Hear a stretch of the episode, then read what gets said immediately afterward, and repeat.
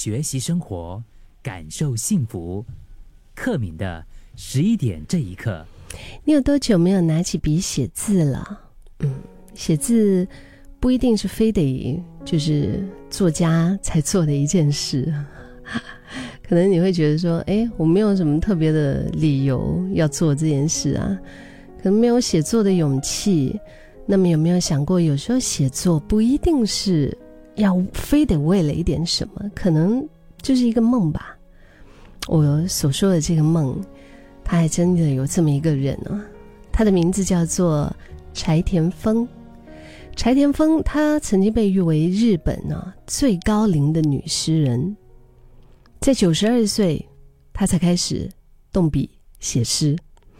九十八岁的时候呢，他就自费啊，自己掏腰包，然后呢就刊印了他的第一本的诗集，叫《人生别气馁》。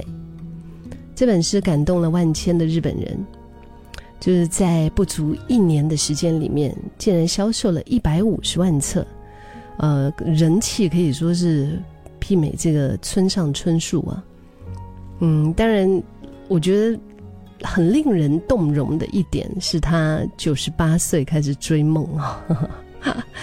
另外呢，还有令人动容的这一点是他的身世吧。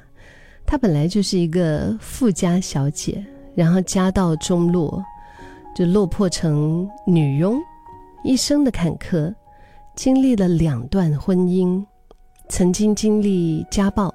然后，直到一九九四年遇上了厨师柴田，然后在结婚之后呢，他的人生才看到了曙光。他们可以说是相濡以沫，然后相爱六十年。不过也是抵不过年月啊，她的丈夫呢就先离开人世，儿子那个时候六十多岁。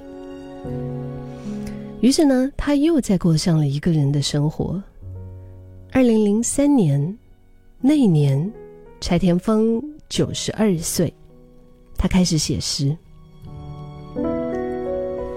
其中的一首诗是这么说的：“请不要灰心啊，喂，说什么不幸？有什么好叹气的呢？阳光和微风，从不曾有过偏心。每个人都可以平等的做梦。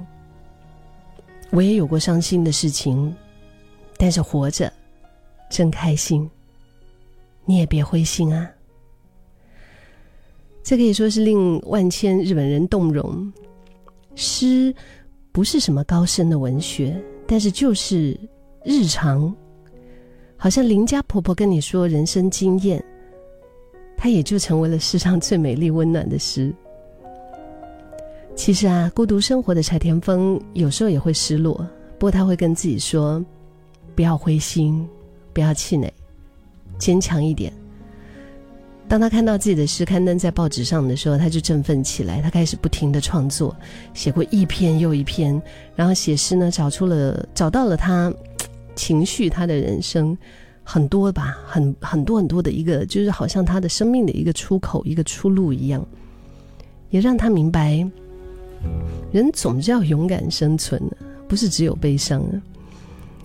他其中有首诗叫《心中的秘密》，是这么写的：“我啊，好几次都想过死呢。然而开始写诗后，得到了许多人的鼓励。现在我再也不说丧气话了。尽管我已经九十八岁了，我还要恋爱，我还有梦想，我还要登上云端，乘风飞翔。”你想，这位九十八岁的老奶奶，她还对生活这么有热情。我们呢？